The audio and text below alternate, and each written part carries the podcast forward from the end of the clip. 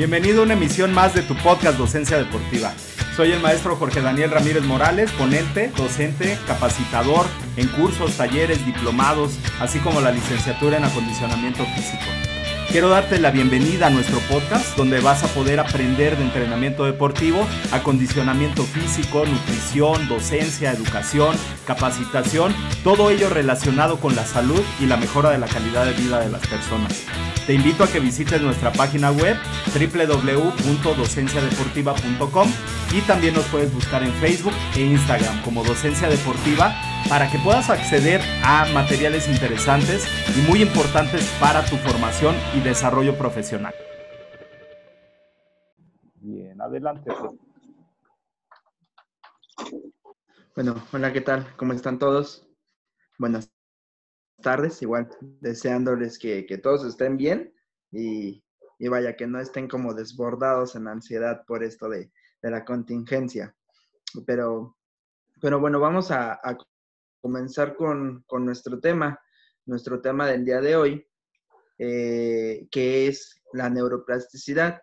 Eh, la neuroplasticidad en la persona o en el paciente adulto mayor y la relación que ésta tiene con el entrenamiento deportivo cómo es que podemos relacionar este proceso que es directamente el sistema nervioso central con la actividad deportiva, eh, ya que pues bien en los últimos años el entrenamiento deportivo ha tomado una gran o, mayor relevancia, eh, también el campo de, las neurociencias ha, como despegado, a diferencia de lo que se tenía en el siglo pasado. bien, déjenme abrir mi pantalla. Bien, eh, como primer punto, ¿no? Este, entender eh, qué es la neuroplasticidad, de dónde viene la, neuroplasticidad.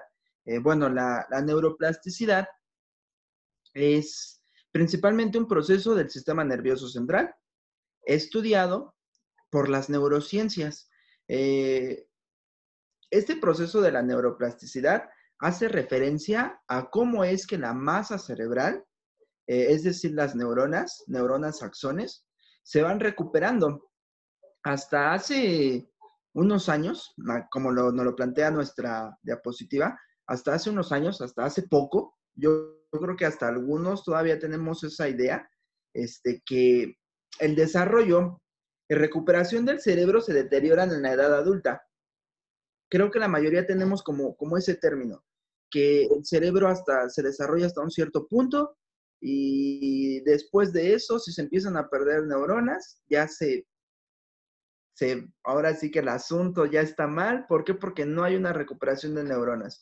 Se nos hacía creer que había pérdida de neuronas con golpes y que esas neuronas no podían recuperarse. Ahora ya sabemos que, no es así. Eh, las neurociencias y las neuroimágenes nos han demostrado que sí, efectivamente, sí los golpes pueden lesionar al encéfalo o al cerebro y llevar hacia la neurona una muerte prematura. Pero estas mismas neuroimágenes que nos llevan a una muerte prematura o nos presentan la muerte prematura de una neurona, también nos pueden presentar cómo es que esta masa cerebral se puede ir recuperando. Este, en, la, diapositiva tenemos eh, el ejemplo de de una neuroimagen. Esta nos presenta una, una lesión en el área de Broca, lo que hoy conocemos como afasias de Brocas, eh, que es muy recurrente esta lesión en pacientes de la tercera edad, en deportistas de combate y en fisicoculturistas. Esa mancha que se alcanza a ver como rojita es una lesión. Esa lesión está meramente en el área de Broca lo cual va a patologizar a mi paciente y se presenta como una fase de broca. Se detectó esa lesión, pero esa lesión, habiéndola identificado y con un correcto estímulo, pudo haber una recuperación de la masa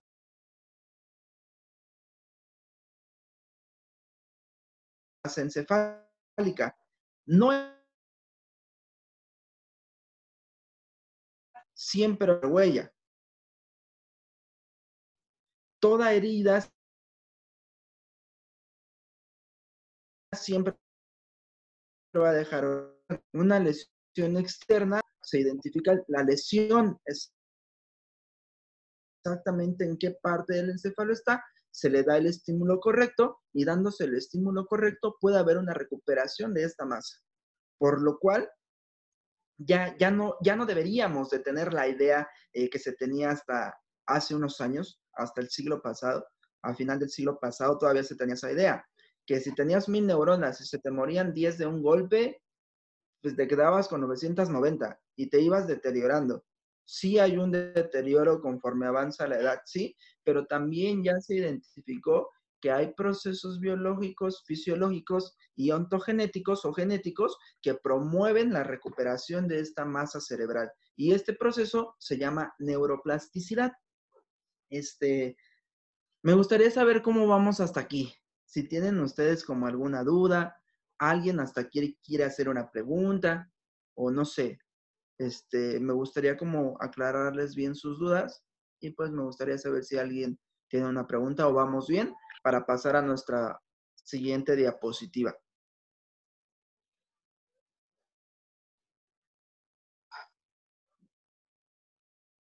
¿No? ¿Nadie tiene dudas? Bueno, si no hay dudas, entonces pasamos a nuestra siguiente diapositiva, por favor. Y en, bueno, ahorita ya es. Ahí está la siguiente. Bueno, eh, ocurre lo mismo, ¿no? Hay una, hay una neuroimagen eh, ahorita les explico bien qué es esa neuroimagen, pero les leo un poco de lo que, dice nuestra diapositiva. Eh, la diapositiva dice, hay evidencia que demuestra que el encéfalo puede cambiar para adaptarse a diversas, diversas circunstancias, no solo durante la infancia y la adolescencia, sino también durante la edad adulta e incluso en situaciones de lesión cerebral, lo que significa que el cerebro es flexible y modificable. ¿Esto qué quiere decir? El cerebro es tan perfecto que siempre va a buscar de alguna manera este, cubrir aquella capacidad que se ha perdido. Cuando haya una lesión o, o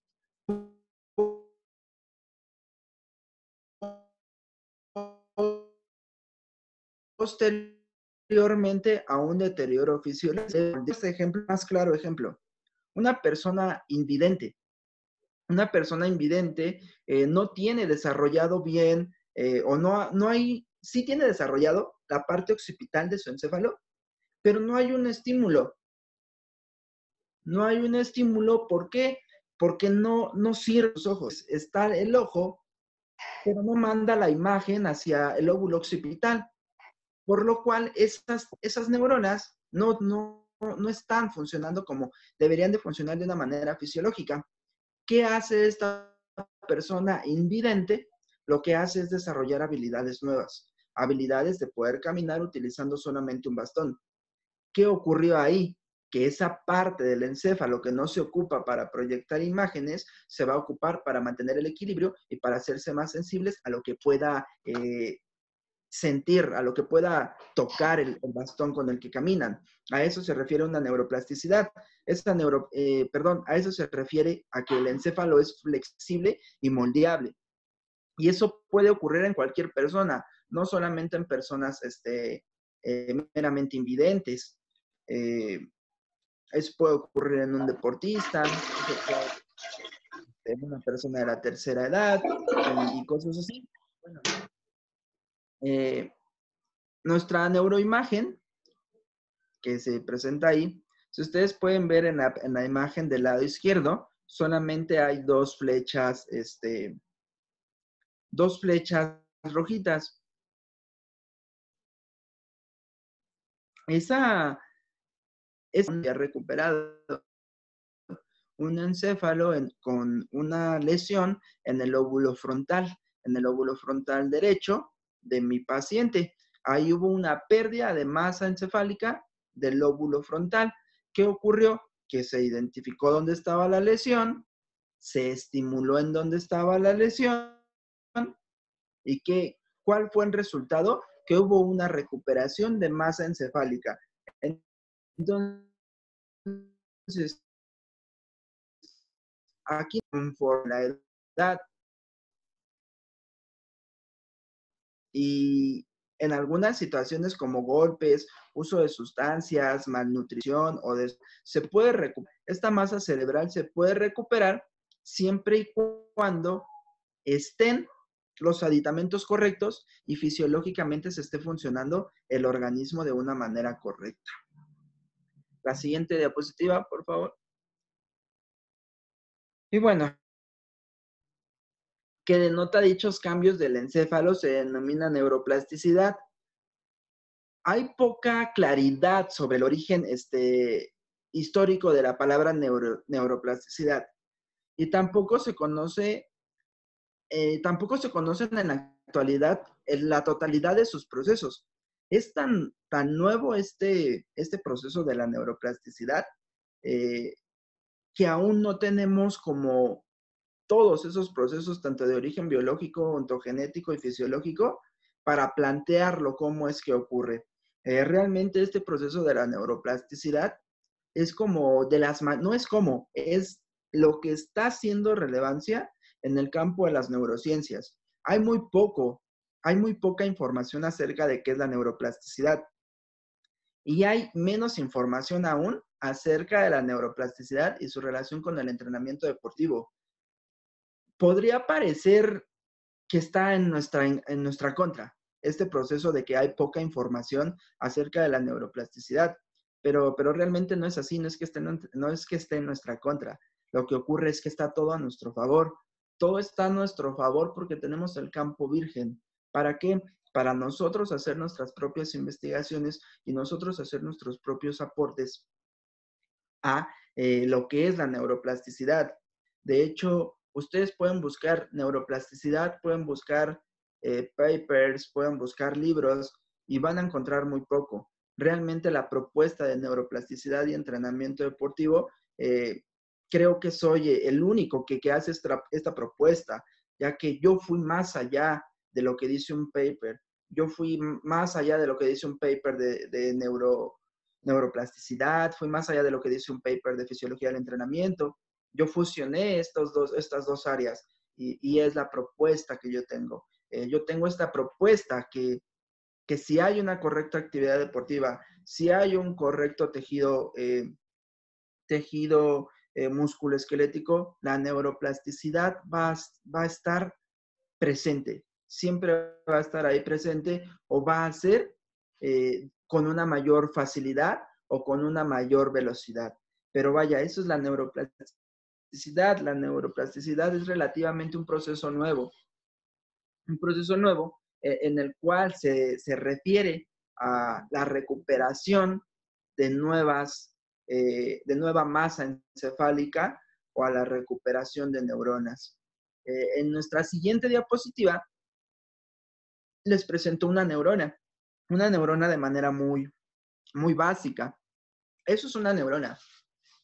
Eso es lo que en conjunto hace masa cerebral, eh, pero no es la totalidad de lo que se compone eh, eh, el sistema nervioso. Es una neurona, sí es la célula que hace mayor relevancia en el sistema nervioso central, pero no es la única célula. También tenemos este, células glías, eh, células triambas, este, células de Shaun. Vaya, tenemos una mayor cantidad de, células y la neurona solamente eh, es el 10% de, de lo que compone el sistema nervioso central. Pero ¿por qué hacerle como este parámetro o darle con la el switch de abajo. Pueden apagar sus micrófonos, por favor.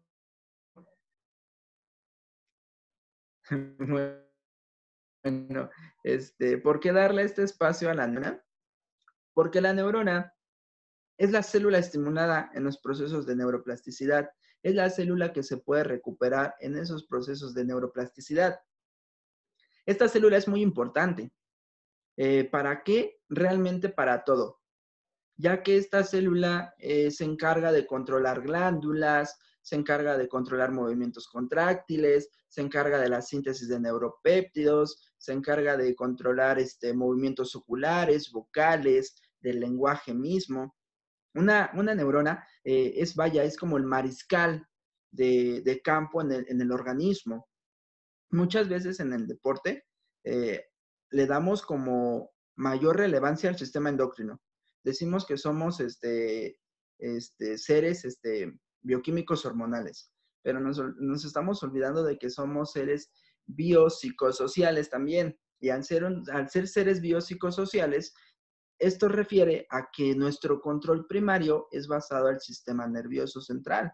Entonces, una neurona es aquella que va a controlar hasta la secreción de las hormonas. Una neurona es aquella que va a controlar hasta la síntesis correcta de hormona del crecimiento. ¿Por qué? Porque va a estimular a la hipófisis. Y bueno, eh, les voy a explicar en una manera muy breve y concisa qué es lo que hace cada parte de la neurona y por qué es importante. Vamos a empezar por las dendritas. Las dendritas, que son esos como, como piquitos, como ramitas en, un punto de la, de la neurona, van a ser los encargados de recibir el proceso sináptico de otra neurona. Eh, una neurona, o bueno, dos neuronas nunca van a estar juntas, no van a estar de esta manera juntas. Nunca, nunca. Siempre van a estar así. En un término, eh, va, a haber un espacio entre neurona y otra. Eh, entonces, en ese punto de unión va a ocurrir la sinapsis. Ahí es la sinapsis. Entonces, estas dendritas son aquellas que reciben la información. Reciben la información, ya sea una información eléctrica, una información química, eh, una información eh, por neuropéptidos, una información. Esta información va a entrar a la neurona.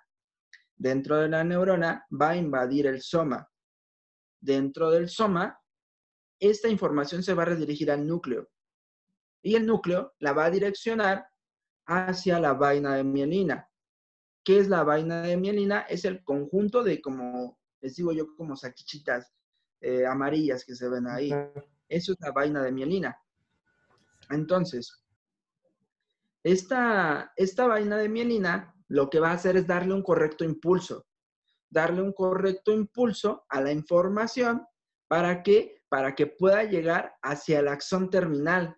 Y el axón terminal es o va a fungir como otra neurona o como una neurona presináptica, que va a hacer lo mismo buscar otras dendritas para hacer una fusión o para hacer este, este punto de anclaje en donde está la presinapsis, el espacio es la sinapsis y la posinapsis.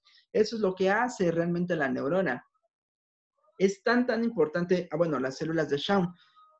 Las células de Shaun son células meramente de soporte para que esta neurona pueda mantener su estructura. Es como, no sé si ustedes han visto eh, una gelatina.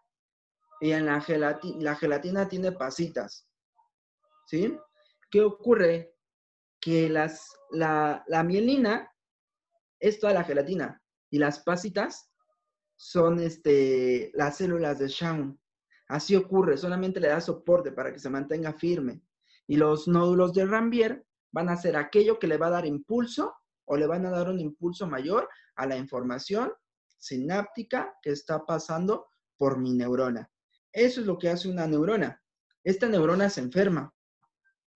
Esta neurona se va a lesionar. Esta neurona nace, crece, se reproduce solamente si efectivamente en la infancia y en la adolescencia y muere. Ajá. Eh, ¿Por qué muere esta, célula neuronal? Esta célula neuronal puede morir por apoptosis, que es la muerte programada. Nadie se salva de la apoptosis. Esta neurona puede morir por necrosis. ¿Qué sería entonces ahora si la necrosis? Muerte por lesión. Mi célula se lesiona, eh, no sé, em, eh, voy a poner un ejemplo. ¿Qué ocurre con este, un, un físico-culturista?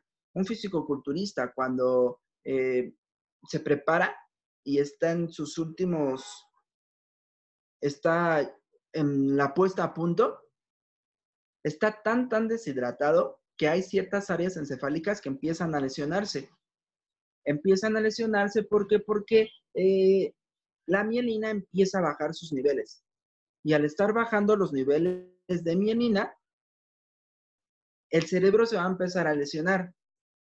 O bueno, individualmente, las neuronas se van a empezar a lesionar.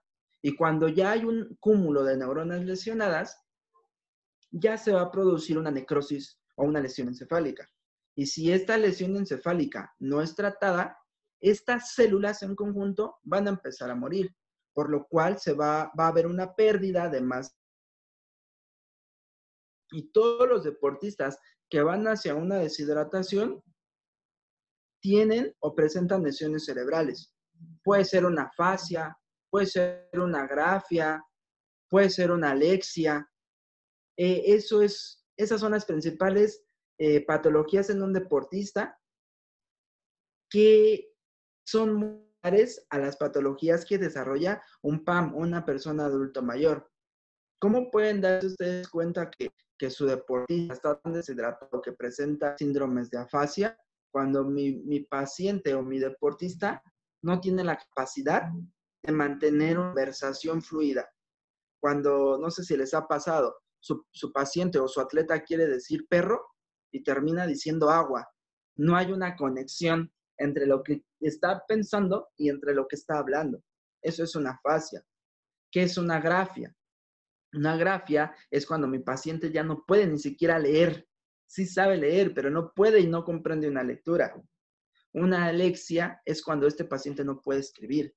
Si ustedes se van dando cuenta o si ustedes lo analizan, una persona de alto rendimiento en una etapa competitiva eh, totalmente deshidratado, no puede hacer esto, presentando sintomatologías cerebrales. Una persona adulto mayor también no pierde, pierde estas habilidades o estas capacidades. después de esto, ¿qué ocurre? Aparece un Alzheimer. Entonces, ¿podría también aparecer un Alzheimer en una persona que, que toda su vida fue alto rendimiento? Claro. Ajá. ¿Cuántos casos no se han visto que personas que hacen ejercicio toda su vida, a los 40, 45 ya presentan indicios de Alzheimer? Y siempre nos preguntamos o se pregunta al paciente que cómo pudo enfermar si toda su vida fue sano, toda su vida fue deportista. ¿Por qué va a poder enfermar? ¿O por qué es que va a enfermar? Porque va a estar en lesiones constantes.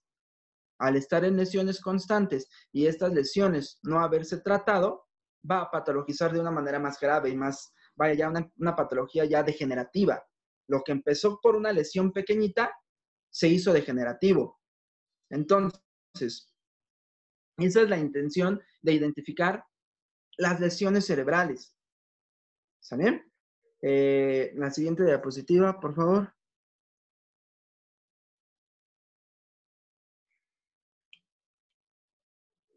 Bueno, aquí les presento ya eh, a la neurona de una manera más, más implícita. No es fácil comprender la anatomía de una neurona, pero voy a, explicarles dos, tres áreas de la neurona que es de suma importancia entender para eh, eh, poder comprender la neuroplasticidad, este proceso de la neuroplasticidad. Una neurona, como toda célula, tiene ribosoma. Una neurona tiene un ribosoma.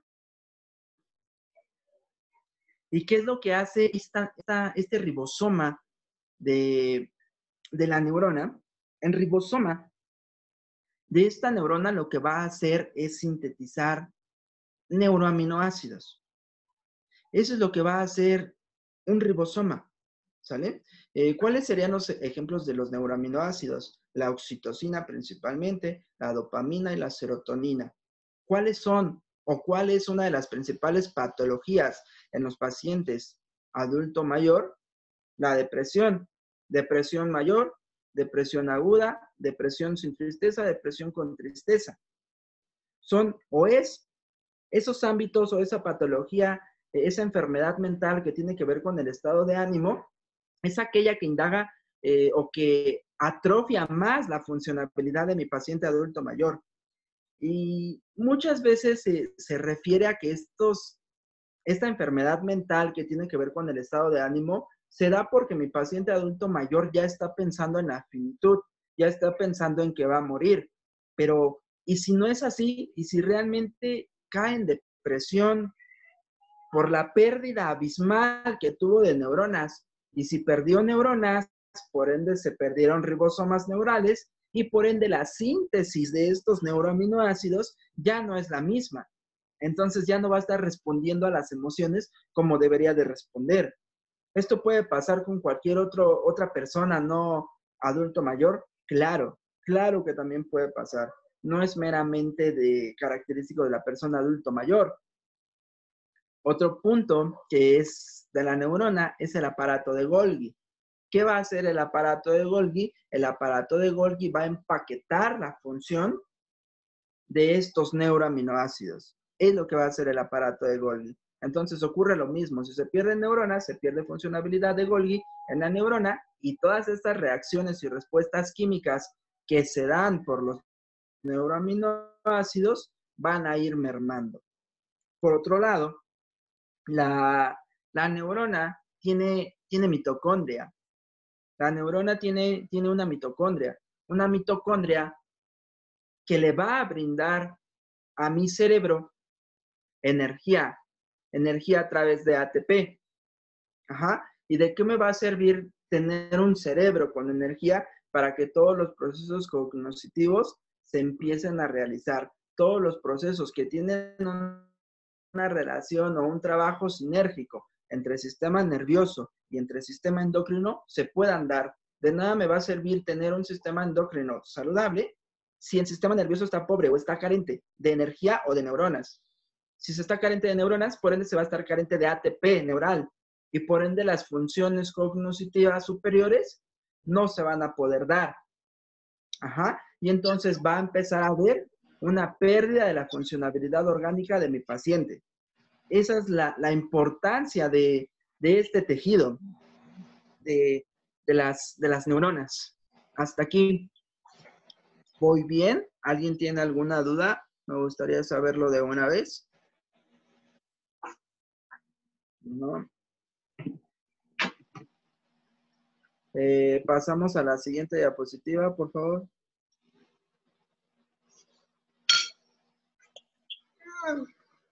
Siguiente diapositiva, por favor. Bueno, eh, ¿cómo es que, empiezan a... ¿Cómo es que empiezan a hacer la inquietud no, para los estudios de la Les encargo su micrófono, por favor. Bueno, eh, antes se creía que, el cerebro era meramente pues un espacio del organismo, eh, que realmente no tenía como gran función. Eh, fue aquí que hasta el año 1861 aparece un doctor, Pierre Paul Broca. este, este doctor lo que hace es analizar el cerebro de uno de sus pacientes ya muertos, que tenía complicaciones al hablar. la sorpresa que se llevó este doctor fue que su paciente con dificultades, que puedo entender por ATP neural, eh, perdón, me voy a regresar, eh, el ATP neural eh, solamente es, vaya, es, es, la misma sustancia química, una adenosina, un fosfato inorgánico, dos fosfatos orgánicos y un, un ribosó. este ATP tiene, este ATP neural tiene la misma función que, que el ATP eh, intramuscular, que el ATP este, extramitocondrial en los músculos.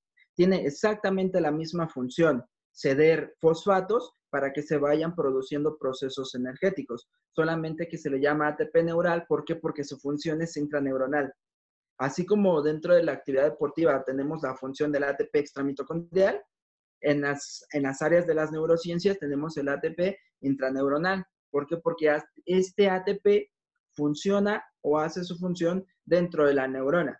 ¿Y cuál va a ser esa función? Aportarle la energía suficiente para que para que pueda hacer sinapsis de una manera correcta, pueda sintetizar sustancias de una manera correcta y vaya, pueda hacer todos los procesos este, encefálicos que, que debería de hacer. Eso podemos entender como ATP neural. Sencillamente es la misma sustancia, adenosintrifosfato, un ribosó, fosfato inorgánico, dos fosfatos orgánicos, solamente que su acción es dentro de la neurona. Por eso es por lo que dentro de las neurociencias lo llamamos ATP este, neural o ATP intraneuronal.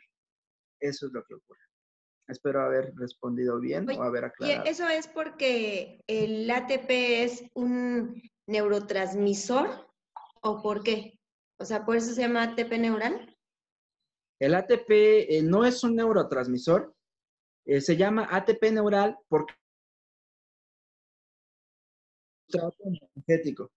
El, eh, la neurona tiene dos, dos, este, dos factores de combustión. Uno es la glucosa, que es obtenida por el GLUT1. El GLUT1 se encuentra en la neurona. El GLUT1 es un receptor de glucosa que va a aportar energía. Pero conforme pasa la edad, este GLUT1 se va deteriorando o va desapareciendo. Hay hasta medicamentos que son altamente confiables y que inhiben el GLUT1. Entonces, al perder esa capacidad de sintetizar, de metabolizar glucosa, el sustrato energético que se va a promover más o que va a tomar relevancia es el ATP.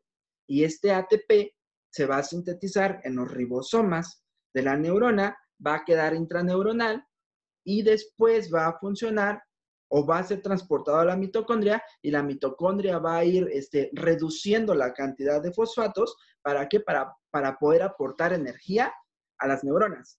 Y las neuronas en conjunto hagan un correcto trabajo encefálico. Eso es lo que ocurre. ¿Sí? Ahora.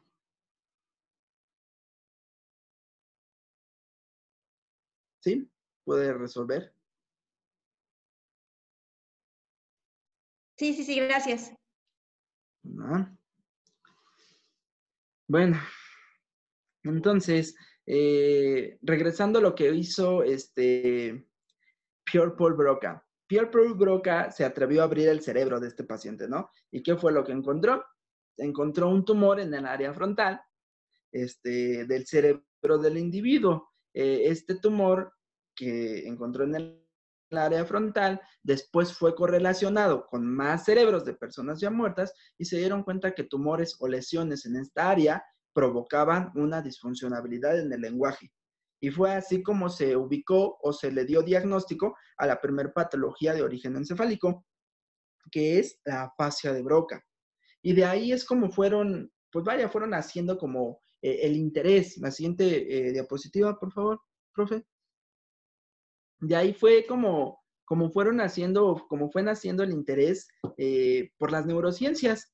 Trece años después, en 1874, aparece este Carl Wernicke, lo mismo, este, argumentando de una mejor manera a que el organismo funciona por procesos encefálicos y no por procesos este, que antes eran, no sé, eran hasta un poco raros, ¿no? Que decían que nos movíamos por, por alma y energía. Eh, ellos defendían el área de la ciencia, que nos movíamos por procesos sinápticos. Eh, fíjense cuánto tiempo tiene. Eh, nuestra siguiente diapositiva, por favor. En el año de, de 1888, Santiago Ramón y Cajal le da descubrimiento o, va más allá de solamente ver lesiones y encuentra que el cerebro tiene células, células eh, o subunidades, él llama subunidades motoras, que más adelante llamaríamos neuronas. En 1888 se descubre una neurona. Realmente, el trabajo de una o la investigación acerca de una neurona es muy pobre aún. Es muy, muy, muy, muy pobre. ¿Cuántos años tiene de 1888 al 2020? Son 132 años. Realmente es muy poca, eh, es muy poco el tiempo que tenemos acerca de la investigación de la neurona. Eso nos da como un gran beneficio a nosotros, que nosotros podemos hacer investigación. Este, y vaya, eso es por lo que igual no se puede como hablar aún y a grandes rasgos de qué es la neuroplasticidad en su totalidad. ¿Por qué? Porque aún, aún sabemos o apenas sabemos que la neuroplasticidad es la capacidad del sistema nervioso de cambiar su, su reactividad como resultado a activaciones sucesivas o moldeables, pero no sabemos aún cómo es que se lleva todo a cabo. Esto nos da a, eh, pauta a que nosotros propongamos. Nosotros como entrenadores deportivos deberíamos de ser clasificados en área 2, como área de la salud, no como en área recreativa. Este, bueno, esa es una propuesta igual mía, pero bueno, en nuestra siguiente diapositiva, por favor.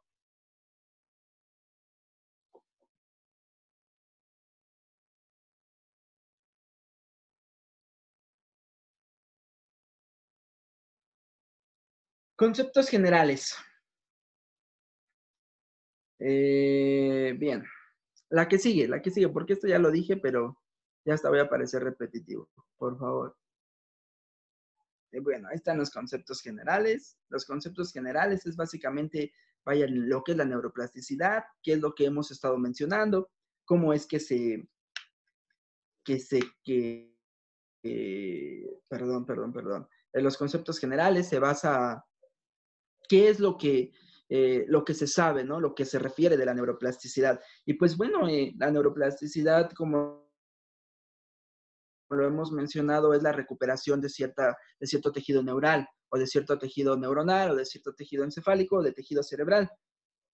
Cuando hablamos de recuperación de neuronas o de tejido cerebral, eh, hablamos de la neurona que se estimula en el momento.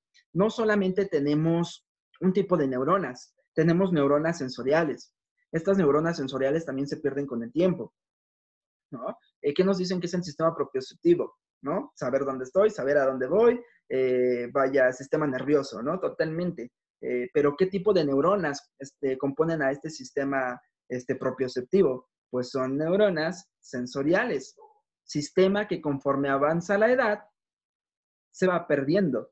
Ajá. Entonces, si yo identifico una pérdida de neuronas sensoriales, tendría yo que estimular a mis neuronas sensoriales para que sean estas neuronas las que empiecen a recuperarse. Por otro lado, tengo igual motoneuronas, ¿no? ¿Cuál es la función de las motoneuronas? Que pueda haber una correcta contracción muscular. Si yo empiezo o identifico que mi tonalidad o mi contracción muscular no es la adecuada, yo tengo que estimular esas neuronas. Y así podríamos ir analizando. Ahí están todas las neuronas. Eh, más adelante, eh, o bueno, dentro del material tenemos una guía en donde aprendemos a identificar en dónde está la lesión para poder estimular la neurona la neurona exacta para que pueda haber una recuperación. Y pues bueno, eso es la neuroplasticidad y estas son las diferentes subunidades o las diferentes unidades neuronales que podemos encontrar y cada una de ellas responde a estímulos diferentes. No todas las neuronas responden al mismo estímulo, por lo cual antes yo de promover una recuperación de tejido neuronal o de tejido encefálico, debo yo de comprender la función exacta de esa zona cerebral que tiene la lesión para que yo pueda estimular. Para que yo pueda identificar una lesión, debo de inducir a mi paciente a un previo análisis y después de ese análisis ya me arrojará datos para que yo pueda estimular esa zona que se lesionó. Eh, y la forma en cómo se analiza el paciente, pues eso ya viene en el material, eh, en el material correspondiente a este, a este curso. ¿Me ayuda, profe, con la siguiente diapositiva, por favor? Ah, bueno. Esto es, son dos neuronas. Eh, son muy expresivas, de hecho. Una neurona, ustedes pueden ver, tiene como su vaina de mielina en una está como gordita, ¿no? Como completa. Es una neurona sana, la de la derecha. Es una neurona que, que si ustedes pueden ver esa información como eléctrica, pasa hasta el final. ¿Por qué? Porque esa información o esa como lucecita morada, que yo veo morada, es este, la información sináptica. Y pasa. Pasa de, las dendritas, pasa al, pasa al soma, pasa al núcleo y va hasta los axones terminales. Por otro lado, si ustedes pueden darse cuenta, la información o el punto moradito, no pasa. ¿Por qué? Porque esta neurona está carente de mielina. Y una neurona, al estar carente de mielina, es una neurona totalmente disfuncional, una neurona enferma, una neurona lesionada que va a morir. De hecho, hay enfermedades que se, hay patologías que se les considera patologías desmielinizantes. Esto refiere a que son patologías inducidas por una pérdida de mielina. Estas patologías son súper, súper comunes. Se me ocurre decir dos, el Alzheimer y el Parkinson. ¿Por qué ocurren estas patologías? Porque esa, esa mielina se va perdiendo y al irse perdiendo, las capacidades empiezan a fallar. ¿Por qué se va perdiendo esta mielina? Esta mielina se puede perder por la edad, por lesiones, este, por el uso de sustancias, eh, por el uso malo de medicamentos como son los diuréticos, muy utilizados en algunos deportes. Y vaya, eso es una neurona sana contra una neurona enferma. Eh, está como muy implícita y esa también es la importancia como de tener una neurona sana. ¿Cómo puedo yo tener una neurona sana? Esperando o no esperando, mejor dicho, a que haya una lesión. En los últimos, ni siquiera en los últimos, en el último año yo he propuesto yo lo hago en la gente con la que trabajo, yo propongo que en todos los deportes haya una gimnasia cerebral, independientemente de la edad, ya que todos los deportes de alguna u de otra manera, si están expuestos a lesiones corporales, ¿por qué no van a estar expuestos a lesiones encefálicas? Si son seres orgánicos, seres que comen, seres que se desvelan, seres que se malpasan, seres que pueden estar nutridos o desnutridos. Entonces, si mi paciente deportista está propenso, es susceptible a tener una lesión cerebral, ¿por qué no dentro de su planeación darle un periodo de gimnasia cerebral? Esa es mi propuesta. Ojalá le pongan como atención y a, sus pacientes deportistas, independientemente de la edad, empiecen a utilizar ustedes con ellos gimnasia cerebral. Eso nos va a garantizar no solamente tengamos un paciente o deportista eh, corporalmente sano, sino también del cerebro, sino también una masa cerebral sana. Y no es como está malo del cerebro, está loco o tiene depresión. No, no, no. Muchas veces ni siquiera hay una depresión, muchas veces ni siquiera hay un brote psicótico, solamente se presentan lesiones que son bien fáciles de identificar y no identificamos a veces por falta de conocimiento. Pero bueno, es igual, es como una nueva propuesta, es una propuesta que yo, yo les hago, yo les invito a que, a todos sus pacientes, independientemente de la edad, deporte o, que no practiquen ningún deporte, en algún momento se les mande o se les induzca en su entrenamiento ejercicios de gimnasia cerebral. ¿Cuáles serían algunos ejemplos para la gimnasia cerebral? Bueno, eh, la gimnasia cerebral otra vez, primero deberíamos identificar eh, la lesión ¿no? ¿Qué es lo que viene en la guía?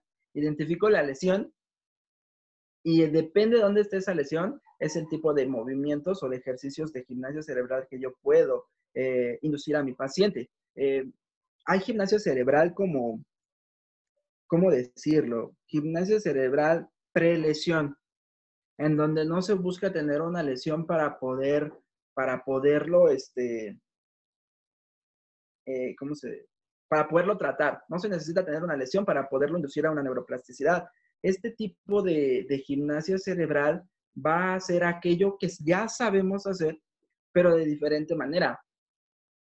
Acá en el deportivo dan una clase del uso del cubo rugby. Ándale, el, exacto, el cubo rugby es, es, una correcta herramienta, es una de las mejores herramientas para eh, estimular al cerebro. ¿A qué? A piense. ¿A qué? A que procese ideas, a que haga movimientos que ya sabía hacer, ya sabíamos hacer esto, pero él con esto va a buscar hacer una acumulación de cuadritos, ¿no? De diferentes colores. A lo mejor en el cubo rugby le ponemos que haga, en lugar de que ponga cuatro hileras rojas, que ponga dos hileras rojas y dos blancas. Ya se lo cambiamos. Eso es gimnasia cerebral general. no va dirigido a ninguna lesión, pero es gimnasia cerebral, ¿no? O a lo mejor decir la tabla del 8 al revés, porque si ustedes se dan cuenta, el 8, 16, 24, 32, 40, 48, ya es algo que tenemos automatizado. Y si nosotros a eso automatizado le movemos tantito, ya, es, ya sacas como de ese punto de confort al cerebro. Y el cerebro empieza a hacer procesos sinápticos nuevos. Entonces, eso podría ser gimnasia cerebral. No sé, se me ocurre en una clase de funcional. ¿No? En una clase de funcional se me ocurre, no sé, eh, con una kettlebell, hacer un swing y después de ese swing, no sé, dar un paso adelante, un paso atrás, un paso izquierdo, un paso derecho. No hacer como vaya más cosas que involucren al cerebro estar como activo. No sé si me explico. Eso sería como una gimnasia cerebral como muy, muy, muy general, sin haber identificado una lesión. Pero definitivamente puede haber gimnasia cerebral específica para cada deporte. Pero aquí tendría, se tendría que analizar bien al deportista en general, al deportista en general y al deportista de manera personalizada. Porque de manera general, ¿qué deporte practica? ¿Cuáles son las habilidades que desempeña? Porque de manera personalizada, inducirlo a un examen o inducirlo a un análisis en donde se nos pueda arrojar una, se nos pueda arrojar, perdón, una posible lesión.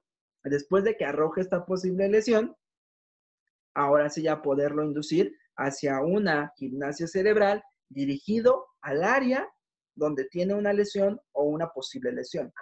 Esa es la propuesta. ¿Dudas aquí? Pasamos a la siguiente, por favor. Esa es como de lo que ya hemos mencionado. Por favor. La siguiente. Mm, igual esa.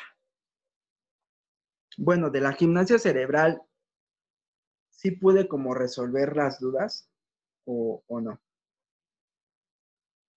Si alguien tiene alguna duda, por favor, de una vez antes de que pase a la siguiente diapositiva.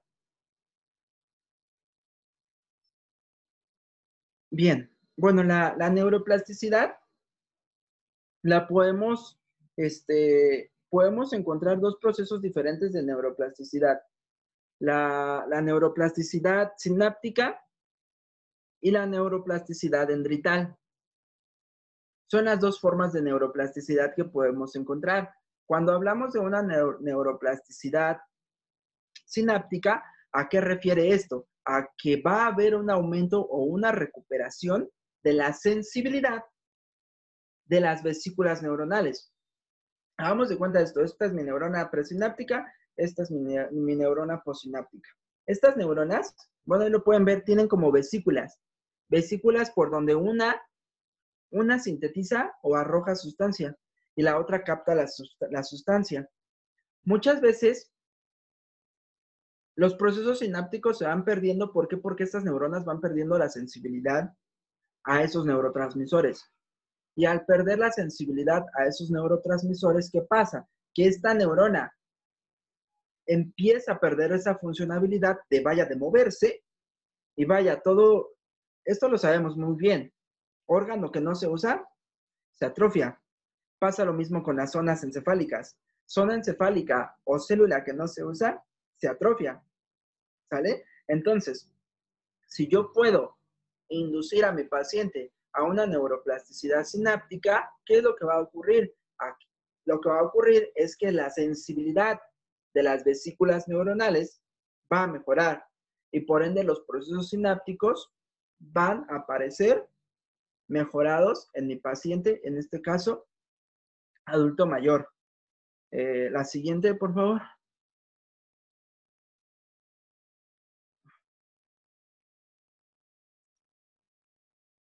Neuroplasticidad de redes neuronales o neuroplasticidad dendrital. Aquí se expresa muy bien el cómo es, una neurona, ¿no? Si ustedes se pueden dar cuenta, la primera neurona sí tiene así sus, dendritas, es lo que tiene abajo, pero su, extensión dendrital o, su red neural es como muy pobre. Cuando se hay un estímulo repetitivo, no sé, se me ocurre decir esto. Eh, un, ejercicio con el que ustedes pueden detectar una lesión es, esto. Ponen una la mano, su mano derecha al frente o su mano izquierda, la que ustedes quieran, en forma de puño y en el pecho su mano en forma de palma. Y ustedes empiezan a hacer este movimiento. Pasan a hacer un movimiento este, isolateral. La mano que está extendida ahí en puño, la recargan de forma extendida y esta la hacen en puño. Lo mismo, o sea, solamente van cambiando la posición de las manos. Si se dan cuenta, a mí realmente se me complica hacer, hacer este movimiento. ¿Por qué? Porque reacciona mi, mi reflejo espejo, podríamos decir. Ajá. Pero lo que ocurre aquí es que, aunque yo lo repita muchas veces, ajá, ¿por qué? Porque eso es indicio a que hay una lesión en la pared frontal del cuerpo calloso cerebral. Ajá, esos movimientos que acabo de hacer son movimientos de un análisis. Son movimientos que si un paciente no puede hacer, me incluyo, es porque hay una lesión en la parte este, superior del cuerpo calloso encefálico. O sea, tan sencillo como esto, es puño-palma, después extiendo en puño y regreso en palma. Ajá. Y lo vamos haciendo de una manera más rápida, ¿sale? A lo mejor un peleador puede hacer bien esto. Lo sacamos de su área, le ponemos a coordinar con los pies también. Entonces, si yo me pondría a hacer, yo ya detecté en mí esa lesión, si yo me pongo a hacer de manera repetitiva eh, este movimiento, ¿qué es lo que ocurre? Que mis neuronas se van estimulando. Ajá. Aquí nos marca eh, neurona durante el entrenamiento. Esto para mí sería un entrenamiento. Al hacer nada más esto sería un entrenamiento. Cuando yo voy haciendo ese entrenamiento, mi neurona se va estimulando. Y esta neurona va extendiendo su tejido dendrital. ¿Para qué? Para que neurona durante o post el aprendizaje creó una conexión dendrital más larga y extensa. ¿De qué me va a servir que crezca esta conexión eh, dendrital o de red neuronal? Hagan de cuenta que aquí hay dos neuronas, ¿no? Y esta neurona es la que se extendió así. Si por acá hay una neurona que no estaba activa y esas neuronas o esas dendritas, perdón, que se extendieron por acá, logran llegar a estimular a esta, esta va a empezar a hacer sinapsis. Ajá. ¿Por qué? Porque la red neuronal que se extendió por el entrenamiento, que es esto básicamente, estimuló a neuronas que ya no estaban funcionando. Ajá. Entonces, eso es el beneficio de, una neuroplasticidad este, de red neuronal. Había una pregunta, no la alcancé a leer, ¿la pueden volver a poner o la busco? Por favor. Dice, ¿El trabajo de coordinación es específico para la estimulación neuronal? No siempre, no siempre va a ser específico. ¿Por qué?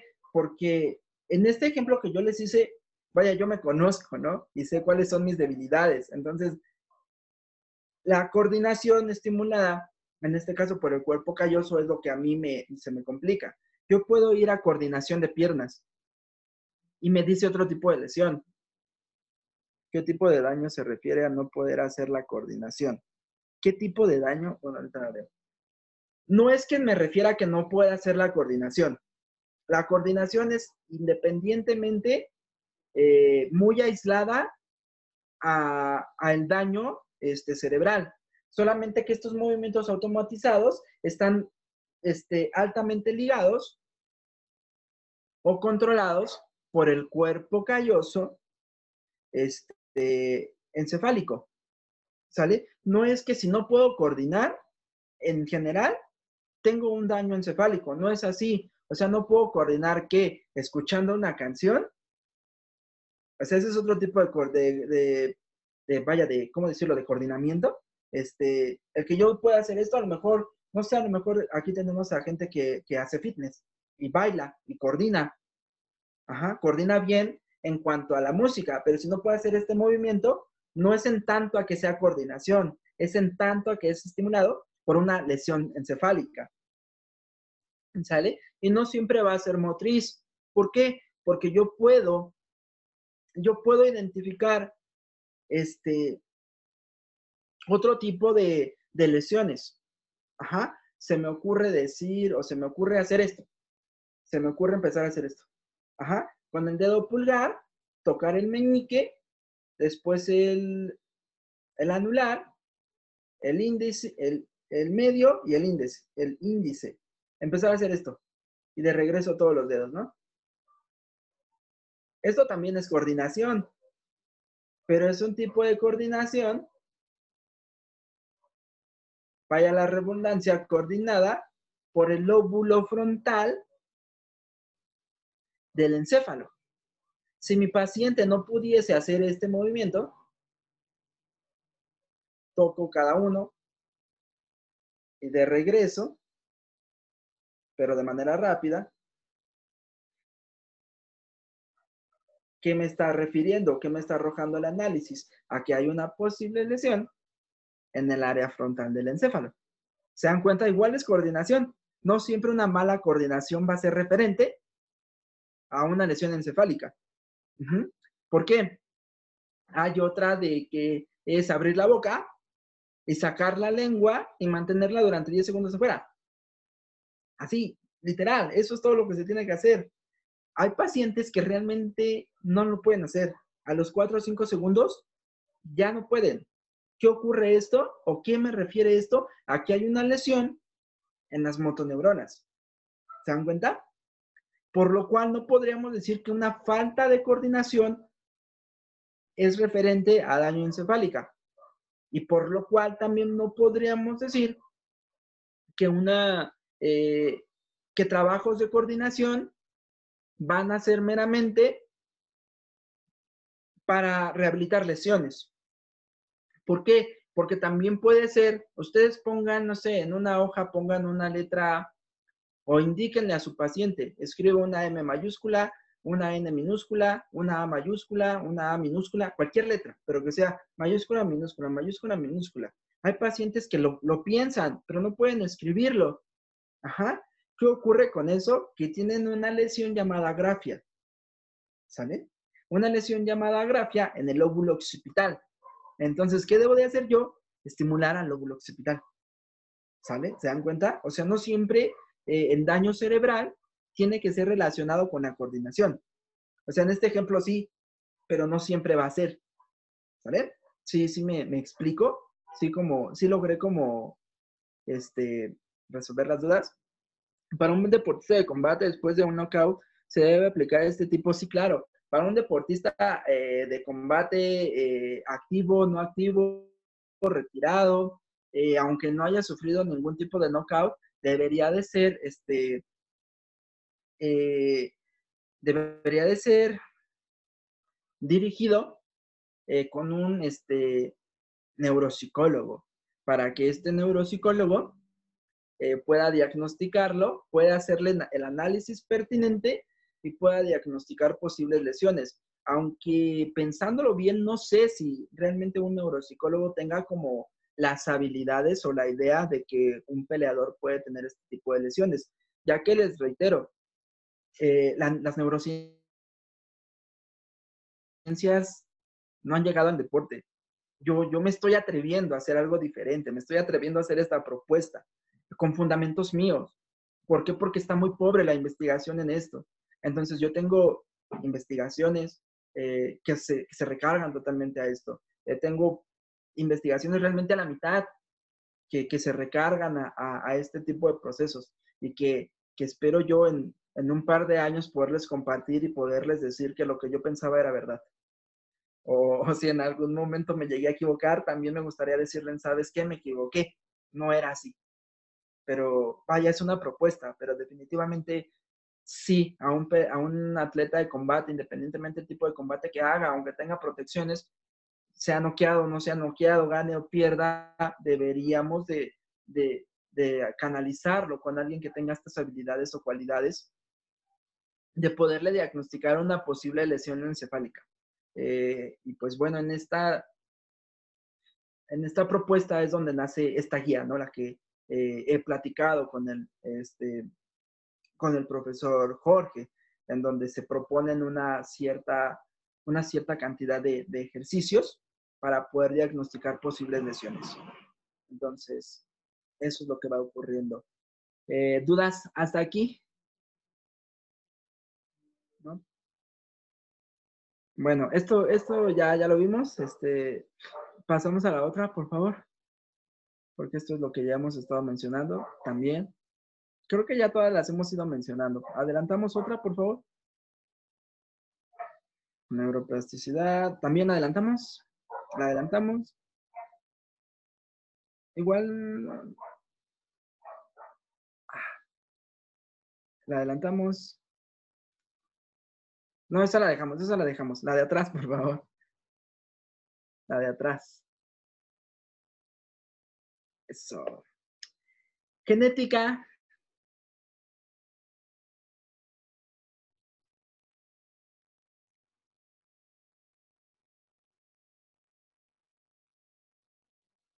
Bueno, ya que se quedó esta, explico esta. Cuando, eh, aquí podemos ver este, un montón de neuronitas. Ajá. Cuando una neurona está sana, esta neurona va a tener la capacidad de, utilizar la materia de una neurona muerta o una neurona lesionada va a tener la capacidad de absorber esa materia para poder crear una mayor red neuronal o para poder crear eh, un aumento en la masa encefálica. Si ustedes pueden ver ahí donde está el círculo rojito, en un principio se ven como dos, dos rueditas. Son dos neuronas. La neurona grande es una neurona que está sana. La, la ruedita pequeña es una neurona que está muriendo. Cuando muere, esta neurona al ser una neurona sana, capta a la materia y la hace parte de él. Ajá. No es que se hayan reproducido más neuronas, sino que ¿qué ocurrió? Que una neurona de este tamaño ahora es una neurona de este tamaño. Ajá. No es que se reproduzcan más neuronas, sino que se recupera masa encefálica. Es lo que está ocurriendo ahí. Y eso es neuroplasticidad. Lo que ustedes están viendo en, en ese punto es neuroplasticidad. No hay, la no hay la creación de nuevas neuronas. Jamás se mencionó la creación de nuevas neuronas. Se mencionó que la neuroplasticidad es la obtención o la recuperación de masa encefálica. Es decir, una neurona que medía, por decir, un centímetro, que no mide en un centímetro, ahora va a medir dos. ¿Por qué? Porque ocupó materia de, otras, de otra neurona que murió, ya que Aquí nos regresaremos un poco a la secundaria, en donde nos, decían que la materia no se crea ni se destruye, solamente se transforma.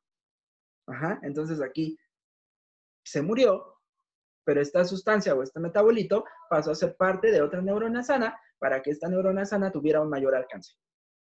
Y eso que están viendo es neuroplasticidad, a grandes rasgos. ¿Sale? ¿Dudas? Y pasamos a la siguiente, por favor.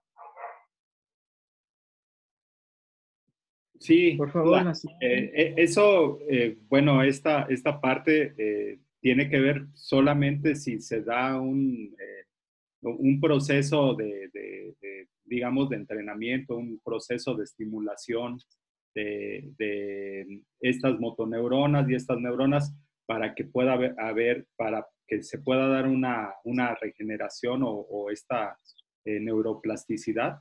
O sea, eh, si yo pongo más eh, ejercicios de coordinación, más ejercicios que tenga que ver con resolver problemas ya más complejos, lo del cubo Rubik, todo este tipo de, cuestiones, ayuda para que se dé esta eh, neuroplasticidad. Este, sí, sí, definitivamente sí. La neuroplasticidad se va a dar haga yo o, no haga yo, o le brinde o no le brinde al encéfalo este, nuevos estímulos. Se va a dar, siempre se va a dar. Pero si yo le brindo estímulos adecuados, se va a dar más o se va a dar de una mejor manera. Ajá. Es como si yo me cortase aquí, en la mano. Si yo me dejo así, mi herida se va a sanar, se va a curar. Pero si yo a esa herida le pongo mertiolate, la lavo, la limpio, me pongo un ungüento, se va a recuperar de mejor manera. Pasa lo mismo aquí. Hay una lesión, se va a recuperar. Si yo la estimulo, se va a recuperar de mejor manera. Pero otra vez, no siempre va a ser con coordinación, no siempre va a ser motriz. Porque si mi paciente tiene una alexia, es totalmente escrito. El estímulo debería ser dirigido a la escritura. Ajá. O sea, la neuroplasticidad va a estar siempre, estimule yo o no estimule, pero si estimulo, va a aparecer de una mejor forma o de una mejor manera. Definitivamente. Aunque para poder saber dónde debo yo de estimular, debo de someter a mi paciente a este tipo de análisis que les he estado mencionando. Someto yo a mi paciente a un análisis y en base a los resultados de ese análisis, yo ya sé qué tipo de, de ejercicios puedo yo ponerle a coordinar, porque a lo mejor solamente falla su, su coordinación, no sé, en cuanto a la mano derecha. Ajá. Me está hablando de, una, de un daño en el, en el óvulo izquierdo, por eso falla el derecho, o viceversa. O hay veces en donde el movimiento coordinativo es malo en el lado derecho, pero la lesión igual está en el lado derecho. Ajá. Entonces, pues no siempre va a ser como meramente coordinativo, pero definitivamente sí debo yo de hacer un análisis a mi paciente adulto mayor y a mi paciente deportista para ver el grado de lesiones encefálicas que este puede llegar a tener. ¿Dudas? Y, para cualquier, este, ¿es para cualquier edad esta recuperación? Sí, claro, definitivamente es para cualquier edad. Aunque, bueno, un pequeño, un niño y un adolescente no hacen neuroplasticidad. Ellos hacen neurogénesis ellos sí producen nuevas neuronas. Nosotros no. Nosotros lo que hacemos es producir o recuperar masa encefálica. Y un niño crea nuevas neuronas. En un niño es diferente, pero también a un niño, a un pequeño se le debe de estar estimulando. Un pequeñito eh, que es bien estimulado a los dos, desde el año, a los dos años, es estimulado de manera correcta, o sea, ustedes pueden ver que es un niño totalmente potencia un niño con habilidades finas, con habilidades gruesas, motoras, totalmente desarrollado. A comparación de un niño que le dan el, celular desde el año y sabe moverle súper bien a un smartphone, pero no sabe hacer, vaya, no tiene como sus habilidades finas, gruesas, motoras, coordinativas, o sea, no, no las tiene totalmente desarrolladas. Entonces, en la actualidad decimos, es que los niños prodigio, porque saben mover un smartphone, diría yo, el pequeño sabe mover un smartphone o el smartphone sabe controlar al pequeño. Ajá. Entonces, sí, definitivamente este estímulo es para todos, pero en el pequeño, el pequeño no debería tener lesiones, por lo cual a un pequeño sí el, las sopas de letras, en rugby, todo eso es una neuro, todo eso es gimnasia cerebral para él, para que haga neurogénesis, no neuroplasticidad un pequeñito que juega al avión, un pequeñito que juega pasta, vaya lo que se hacía antes. Eso para él es aprender. Él con eso está haciendo neurogénesis. Un pequeñito, no sé, en taekwondo creo que hacen algo que se llama pases, ¿no? Que son ciertos movimientos que se enseñan y se plantean. Para él es nuevo. Es neurogénesis a esto, pero a diferencia que en el pequeño es neurogénesis y en el adulto es neuroplasticidad. ¿Vale? Oye, con respecto a esto, entonces, si los adultos hacen neuroplasticidad y los chicos neurogénesis, ¿qué diferencia hay? Eh, es decir, ¿es de, menor calidad o cómo es eso?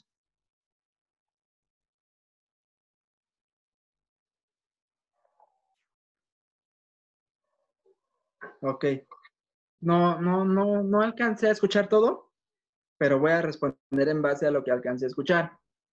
No, no es que una neurogénesis o una neuroplasticidad sean de diferente calidad. La neurogénesis se refiere a la creación de nuevas neuronas. Es decir, un bebé, un, pequeñito de dos, tres meses tiene, por decir un número, mil neuronas. Ajá.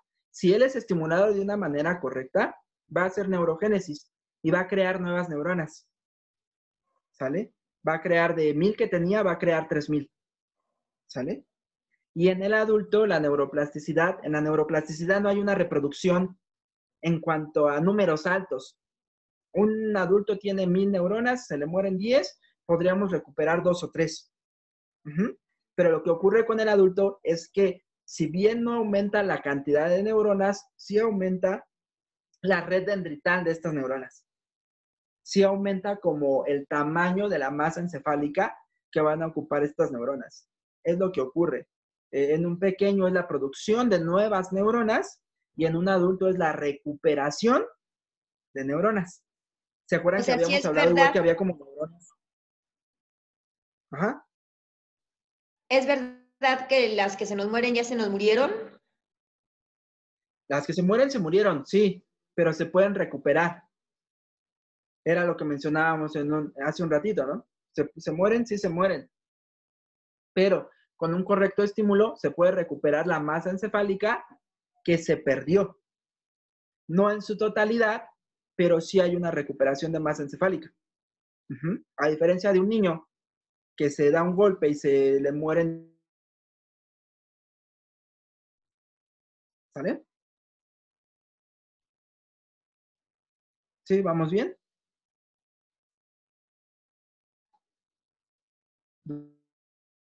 ¿Dudas? ¿Sí? Entonces, es no, son procesos que podría parecer que tienen mucha similitud, pero son algo distintos. Ajá, la neurogénesis podríamos decir que entonces es la producción de nuevas neuronas en niños y adultos, y la neuroplasticidad es la recuperación de neuronas lesionadas y la recuperación de masa encefálica en adultos y en adultos mayores. Esa es la diferencia. Pero ambos están totalmente relacionados o estimulados por distintos factores del crecimiento. ¿Sale? Que es lo que viene en nuestra próxima o en nuestra siguiente eh, diapositiva, por favor.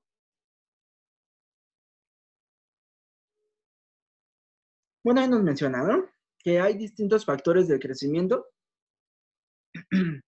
Eh, eh, hay distintos factores del crecimiento, eh, como el factor del crecimiento neuronal, el factor del crecimiento neurotrófico cerebral. Vaya, para que pueda haber neuroplasticidad, debe de haber de factores del crecimiento en el organismo.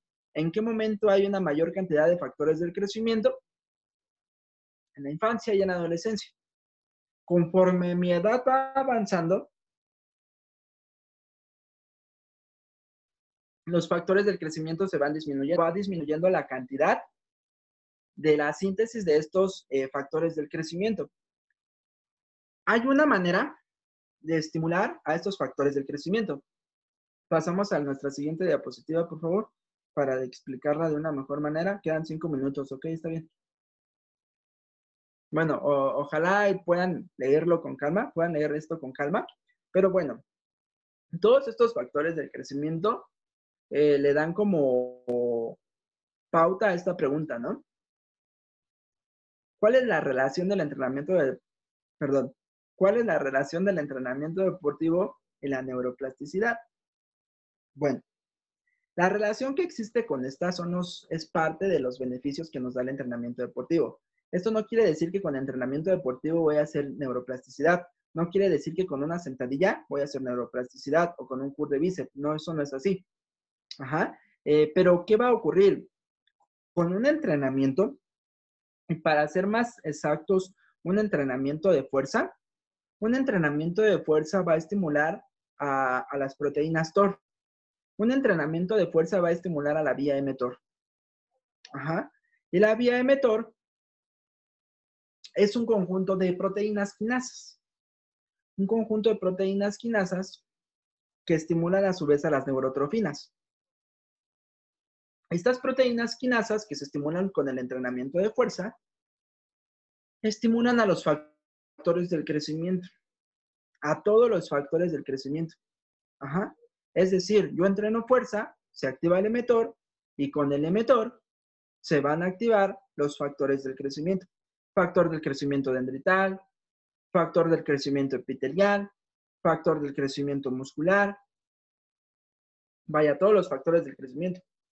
Y todos estos factores del crecimiento, ¿dónde se sintetizan? Se sintetizan principalmente en los músculos. En, el músculo esquelético se sintetizan todos estos factores del crecimiento.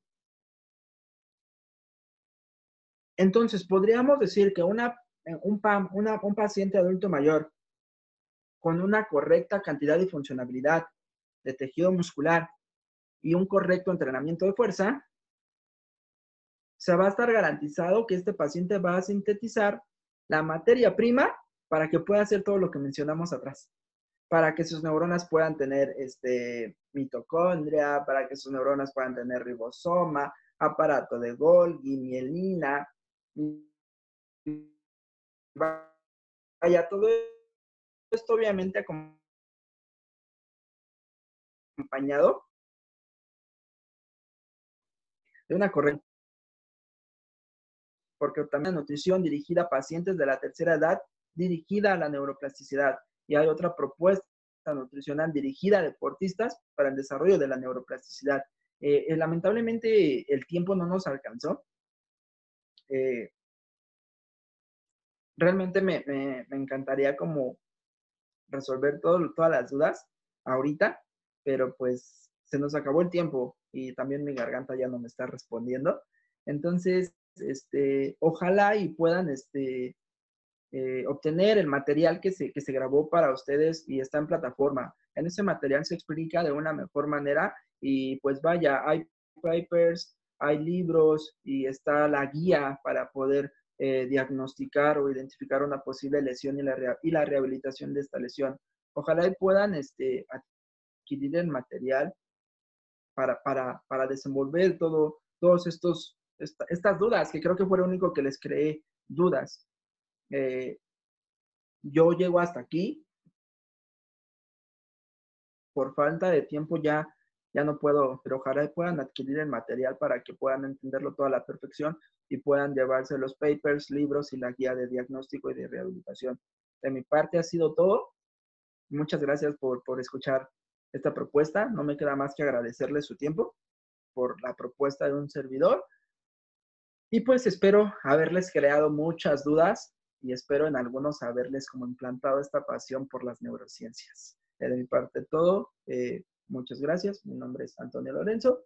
Muchas gracias a todos. Gracias, gracias, profe. La verdad es que está eh, súper padre todo, todo el, curso, todo el taller que, bueno, pues que tuviste a bien llevar y, muchas dudas. Yo mandé todas mis dudas ahí. Mucho que trabajar, yo creo, aquí en, el, en, en esta parte de la, Felicitaciones por haberte quedado hasta el final del podcast. Muchísimas gracias.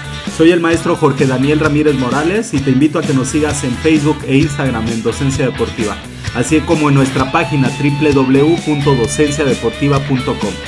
Pasión por la educación.